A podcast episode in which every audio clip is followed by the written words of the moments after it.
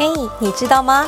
每天人类的身体有七百亿个细胞死亡，哎，死是人生唯一可以确定的事，我们却从来不想谈这件事。可不可以跟我一起放轻松，说说那些该死的事？欢迎大家来到《该死的事》第十集。话说啊，十代表十全十美，又是一个我们的新的里程碑啦！大家一起拍拍手。啊不过也很对不起大家，这一集拖了好久好久哦，整整过了一年内，从二零二一到二零二二了，是不是？不过，诶，因为啊，这一集呢，我们是要谈一谈西藏的转世制度这个主题，一开始我就已经预设好要来跟大家聊的，不过。内容一直会很难准备的，然后我也很犹豫，到底要怎么来讲这一集呢？不只只是因为转世制度很神奇以外，藏传佛教本身充满了神秘色彩，里面呢又宗教又灵学又有政治的层面哦。那不知道大家有没有注意到，前阵子新闻也有讲到啊，像基努里维支持了西藏活动，就被小粉红给封杀了。那西藏议题呢，也再次在最近的冬季奥运呢，有拿出来来抗议哦。所以诸如此类的议题，就觉得比较敏感一点，有争议性。我所以，我对于这次呃西藏活佛转世的这个专题呢，我一直在想怎么说比较好。那我现在的想法就是帮大家综合整理一些资料啦，然后等于是跟所有的听友来分享看看。毕竟我也只是门外汉呐，也对于这一门宗教不是那么的理解。只是如果真的对于这个话题很有兴趣的朋友呢，听完这一集就可以再进一步去深入的研究看看啊。那对于我我做这个 S 这是这节目的内容也比较压力不会这么大哦，也很害怕说自己讲的不够公正。所以呢，呃，希望大家就跟着我一起，像是呃，从旁去推敲一下这个，呃，粗浅的了解一下活佛转世传奇的这件事情啦。那好啦，这一集呢，我就是想来跟大家来讲说，嗯，到底活佛转世是怎么一回事呢？相信大家也跟我一样有很多的好奇跟疑问。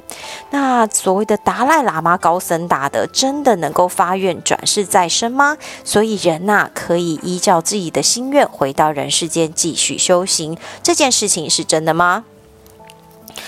我不知道大家会不会跟我一样哦？印象中，我们对于活佛转世这件事，感觉上就好像是一个遥远国度发生的神秘事件。那喇嘛们神奇的找到一个聪明又有慧根的小小孩，然后就把他从平常人家带走，带到寺庙里面去培养。而这个天真的孩子呢，也都很有佛缘，呃，然后就继承了王位的那一种感觉。而到底真正的实际状况是什么样呢？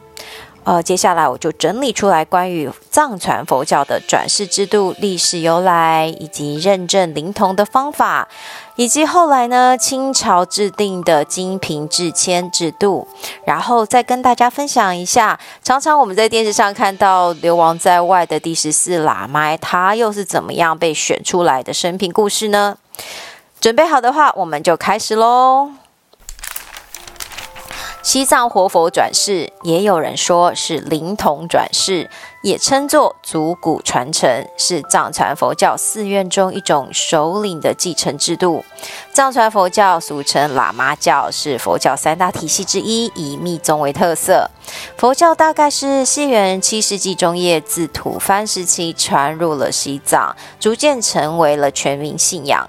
而西藏过去被称之为世界的屋脊哦，在遥远的群山之中的一片净土，它隔绝了俗世纷纷扰扰，然后呢，有一个很特殊的地理环境以及生活条件，使得佛寺呢成为当地的文化教育中心。也就在这样的佛教影响之下呢，藏人普遍相信前世今生的存在，而活佛转世制度就是在这样子的背景底下产生的。那所谓的灵通转世的由来又是什么呢？原来啊，藏传佛教最早建立传承制度是以家族传承、男性抽签这样子选出来的。那我们目前所知道的活佛转世传承制度，则是一直到了十三世纪初才创立的。而在上一世的活佛圆寂之后呢，弟子就会根据一些方法来寻找转世灵童。根据训练以及众人承认之后呢，他就会变成了原任修行者的转世，就可以继承头衔以及宗教政治上的权利及义务。后来这样子的传承方式呢，就扩及了所有的藏传佛教的支派哦，所以在各大宗派之间呢，就现在有很多转世喇嘛肩负着护持教法的重任，而现今我们所知道的达赖呢，则是被认为经历了十三次转世，班禅经历了十次，活佛转世的继承制度也就成了藏传佛教最最特别的方式。那活佛转世最最重要的，也是可能最具争议性的是什么呢？就是我们如何去验明正身，用什么样的方法去认证这个小活佛？怎么知道上一个活佛的确灵魂是转世到现在眼前这个小男孩身上呢？所以呢，我们就要稍微来简介一下西藏转世灵童的认证方法哦。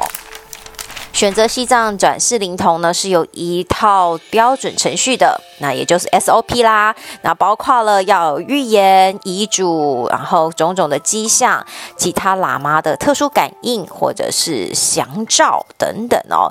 尤其是寺庙出现的一些征兆是特别重要的。透过了预言以及一些象征，锁定观察某个特定地区，得到了启示，然后再从这些地区呃缩小到这个景观呐、建筑物啊的范围，然后得到指引。喇嘛们利用这样子的指示呢，找到了灵童。那接下来就是重点啦，要进行一些测验，譬如他们要问说，嗯，要先检查这个小孩子的出世时间是否跟活佛原籍的时间有。切合，然后呢，测试这个孩子能不能精准无误的说出前世的生活点滴，然后认得潜意识认识的某一个喇嘛啦，或者是选得出来他之前用过的一些用品啊，或者是法器等等，然后也有可能要回答一系列的前世的问题。那这边我就要顺便提到，之前我们第七集啊有提到小朋友的前世记忆那一集里面呢，美国教授 Evan Stevenson 呢，他不就做了一系列的研究，然后提出人在二到五岁之间都可以忆起前世哦。那小小孩也记录下来有很多关于前世的童言童语，呃，大家有时间的话也可以回去再听一下那一集，刚好跟这个可能有一点点关系哦。那所以呢，透过这个跟这个小朋友来去验证一下他的前世记忆以外呢，然后他们还会祈请圣者来占卜啦，祈求神谕啊等等方法。那如果出现了好几位候选人，然后没有办法断定到底哪一个是灵童的时候呢，也会是举行类似像咱巴问卜啊这种占卜的这种惯例传统来认定哦。那经过确认以后呢，这个灵童会在经过宗教训练、成年仪式、坐床仪式，就之后呢，就正式改名为活佛的名字，就继承了之前这个活佛的地位。这是一整套完整的测试以及挑选灵童的方法哦。听说避免弊端或者是人为的干涉，一些著名的活佛，像是达赖喇嘛、班禅这样位高权重的活佛转世呢，寻访的过程就更加精细、更复杂了。那这时候我就又有一个疑问啦，那如果找到了灵童这些小朋友，而小朋友不想接受活佛的地位，会发生什么事情呢？难道会不可以吗？那我没有找到一个正确的答案，不过这里有一个真实故事跟大家分享哦，是在《不可思议录》这本书中，作者郭和清记载了他一段亲身经历的故事啊。话说，曾经有一个小孩，呃，出生在雅安城菩提街的张姓药行家中，两岁时有西康巴堂某一个。呃，喇嘛寺的喇嘛寻访到此，来确认这个小孩是否有转世的指定特征，就是头顶上有红斑。结果一看，这个孩子果然有红斑呢。喇嘛们立即就肯定说啊，这个就是我们寺里面活佛的转世了。那希望以财物来换取这个儿童呢，回到寺中来登位。不过张姓呃人家呢，他们家是开药行的，本来就十分富裕，不缺钱。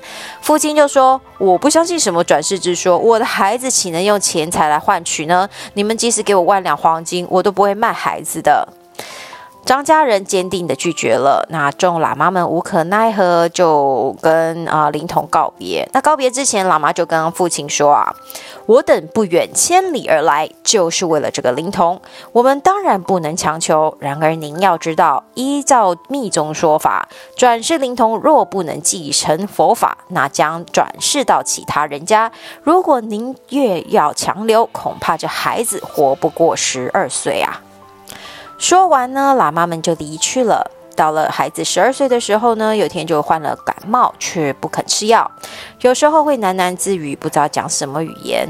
而某一天呐，这个孩子就告诉他妈妈说：“我要马上回到寺庙里去了。”又跟妈妈说：“这孩这个房子里面不干净，我不要坐在这个床上。”然后请求母亲搀扶自己走出家门，端坐在门外。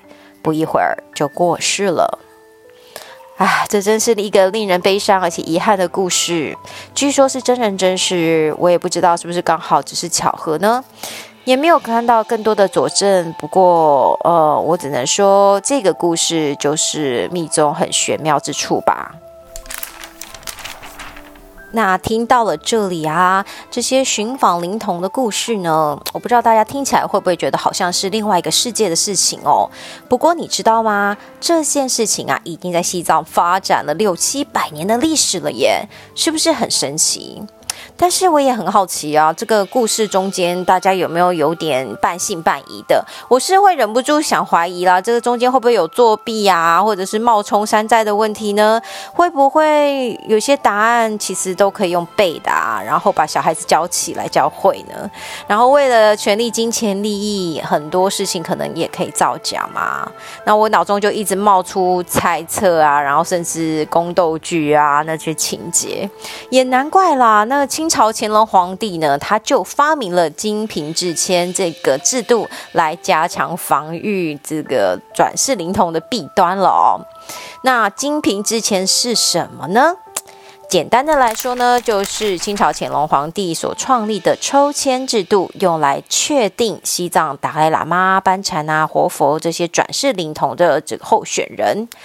金瓶制签呢，有称为金瓶鉴别，在一七九二年清乾隆皇呃五十七年时正式设立。那在那个时期呢，康熙到乾隆的时期，西藏各教派有很大的纷争，然后蒙古啊、西藏各地方势力呢，也是想尽办法来控制西藏的大活佛，以便扩张自己的势力，巩固特权。那以往呢，转世灵童候选人一般就是最后用占卜的方法来确立，而因为政治角力的因素呢，又开始产生了争议。那这时候又发生了一件很大的事件，就是在一七九一年到一七九三年之间，尼泊尔军队入侵了西藏。当时呢，西藏政府没有办法，只好请求清兵支援。而驱逐了尼泊尔以后呢，满清政府就趁机就说啊，我要来完善西藏行政，以这个理由呢，制定了所谓的《钦定藏内善后章程》二十九条。而章程的第一条就是来规定如何认定活佛转世，而开始实行了金瓶制签制度。那实际上他怎么操作呢？就是说呢，只要是蒙藏的大活佛，他要转世的时候呢，都必须经过金瓶之间来认定。转世如果出现多于一人的候选人时呢，就是邀请四大护法将灵童的名字、出生年月日等等，就写在签牌之上，放进瓶内祈祷七天，然后由各大代表在寺庙中正式认定。假设呢，找到的就只有一个人的候选人的时候怎么办呢？那就要找，就用一个有灵童名字的签，加上一个没有名字的签牌，然后来抽。如果抽出来是没有名字的签，就表示不能认定这个灵童，要另外寻找了。清廷总共设立两个金瓶，一个在北京，一个在啊西藏。然后就是供这个蒙古跟西藏各地区的灵童来使用，然后这个瓶子呢就要放在佛教前，需要保护、清洁，并且供养着。以上这个做法就叫做金瓶制签啦。而历代的达赖呢，就有第十世、第十一世跟第十二世是由金瓶制签程序所选定的。而基于时空以及政治方面的因素，金瓶制签制度一直都有争议啦。譬如说，乾隆皇就有规定，我不准活佛出生在蒙藏贵族或者是汉人家庭之间。诸如此类的规定，被许多人认为啊，这是中国干预呃西藏政治的一个耻辱啦，或者是呃介入这样子。那也有人说，其实这个规矩就是流于形式，很多时候呢，在整个制度上，西藏人是独立之运作的哦。而近代呢，基本上在中共成立以后制定的藏传佛教活佛管事管理方法呢，基本上也是传承清朝的精品制签制度。那我就接下来也就好奇啦，我们常常在电视媒体上看到的达赖喇嘛，当时又是如何产生的呢？这可能跟我们的年代比较接近一点哦。那为什么达赖喇嘛又流亡海外呢？所以我就来跟大家说一说他的生平故事好了。据说啊，在一九三三年的时候，啊，以十三世的达赖。过世了。那负责寻找灵童的喇嘛叫做五世热镇，他看到了一些意象啦，跟一些呃灵感，包括了他看到了西藏的圣湖，然后一些字母啦，呃三层楼高有外表有着金色蓝绿色屋顶的寺庙，以及有一间很特别的排水道的小屋子。那依照这些感应到的指示呢，他就呃四处寻访到了青海省。根据报道啊，寻访团一一行人呢来到了塔尔寺，那根据线索也就找到了这个叫做拉顿拉莫顿珠的三岁男童。这个男童接受了转世真正的测试，那寻访团呢就在他面前摆了各式各样前代喇嘛所用过的碗啊、念珠啊，并混杂在其他相似的物品在一起哦。神奇的是呢，在众目睽睽面前呢，这个三岁的儿童每一次都正确的分辨出十三世的用品，而且还会说：“这是我的，这是我的，这是我的。”这样子。那一九三七年的时候呢，他才四岁就被认定是我呃十三世的转。是灵童。一九四零年七岁的时候，他继位，成为了啊十四世的达赖喇嘛。而十七岁，他就被迫亲政，执掌了西藏的政教大权，并与中共人民政府呢谈判，达成了和平解放西藏办法的十七条协议。但是呢，在一九五九年三月十日，这时呢，拉萨发生了大规模的武装冲突。这是一个很重要的呃事件分水岭哦。官方的说法是说，当时的西藏政委邀请达赖喇嘛去看戏，但是呢，许多西藏人认为这可能是要要挟或者杀害达赖喇嘛的行为，所以呢，西藏人就包围了啊罗布尔卡，然后呢就阻止达赖喇嘛赴约，并且喊口号，并要求汉人离开西藏。当时解放军呢就镇压了西藏，并使得呢三月十号被西藏人定为西藏起义日。三月十七号当日呢，炮击了罗布尔卡，而就在当天的深夜呢，达赖喇嘛就悄悄地离开了拉萨，八万西藏人追随着他流亡了印度。后来在印度建立了藏人行政中央政府，开始推动西藏自治，也就开始了达赖喇嘛他一生的流亡岁月。长期他在各地演讲关于西藏政治，然后推动以非暴力的方式来磋商，呃，得到西藏的一个独立地位。不过他在一九八九年呢，因为这样子行这样子的方式呢，获得了诺贝尔和平奖。二零一一年，他宣布完全退休，结束了达赖喇嘛长期的政教合一传统。而最近我们在电视新闻啊、媒体上面看到的宗教领袖这一位第十四世的达赖喇嘛，他已经流亡国外已经六十年了，始终都还没有回到自己的家乡，这一生蛮颠沛流离的哦。他近年来一再的说到可能不会转世了，或者是开玩笑说要转世为金发女孩等等。我不知道是不是有可能活佛传世的这个传奇会在我们这一代终止了呢？时代的变迁、政治的因素，也许就是被迫要嗯停止了这样子的制度哦。而西藏的宗教文化之后，可能又产生什么样的变化呢？我想，我们就寄予遥远的祝福吧，希望大家都能够呃和平共处，然后幸福美满。所以呢，讲到这里呢，达赖喇嘛已经转世了十四次了，听起来是不是很神奇啊？我想起来，民间传说中，我们都说啊，人死了都要喝下孟婆汤，忘记一切才能投胎。而这样子的话，人真的可以选择重新投胎，返回人间，继续传教这样子吗？如果跟我一样半信半疑的你呢？这里我也加码跟大家再介绍两部纪录片跟一本书，那也许可以提供不同的一些面向哦。第一部片呢是二零零八年发行的纪录片，中文叫做《转世小活佛》，英文叫做《Unmistaken Child》，是讲二零零一年尼泊尔有一位僧人寻找上师的转世灵童的故事。就像我们之前介绍的一样哦，他透过了占卜啊、梦的启示啊，然后跋山涉水到了尼泊尔，发现了一个一岁多的小男童，而这个男童看到了念珠，就紧紧抓着不放。后来也在严格的鉴定程序中，精确的选出上一世所用的所有法器。影片真实的记录这一切，让观众一同见证活佛转世的奇迹。那另外一部是比较新一点的，是二零一七年第六十七届柏林影展的得奖纪录片《若有来生》（Becoming Who I Was）。导演文昌庸呢，将近用了九年的时间拍摄的故事，是在讲在印度拉达克的五岁少年安度，他带着前世修行的记忆，表示自己是曾经住过西藏，是高僧转世的仁波切。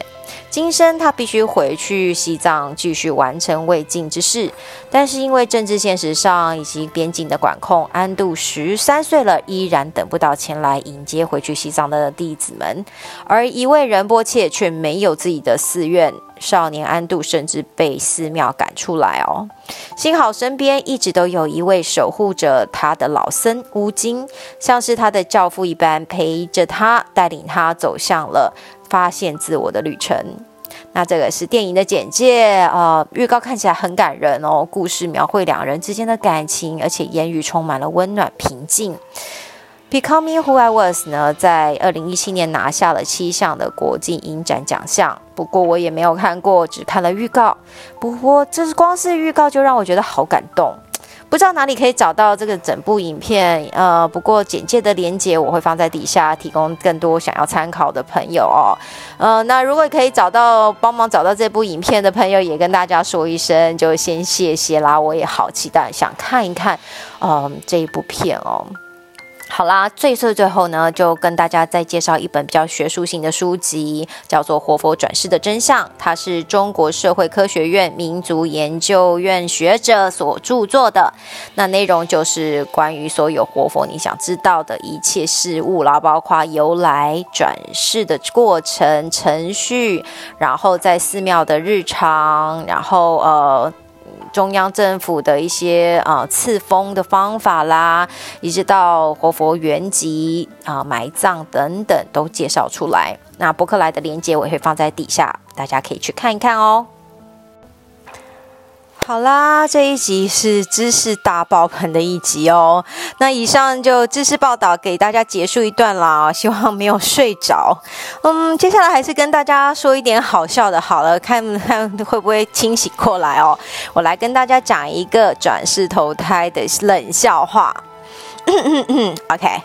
有一天呢，这个孟婆啊来到了阎罗王面前，说：“阎罗王，我这每天给人喂孟婆汤，掌管奈何桥，太无聊了，我不想做了，我要转世投胎去。”这个阎罗王就说：“好吧，你就把这碗孟婆汤给喝了，就可以去投胎吧。”这个孟婆啊喝了一碗汤以后呢，这时候阎罗王就对他说：“从今以后，你就叫做孟婆。”掌管奈何桥。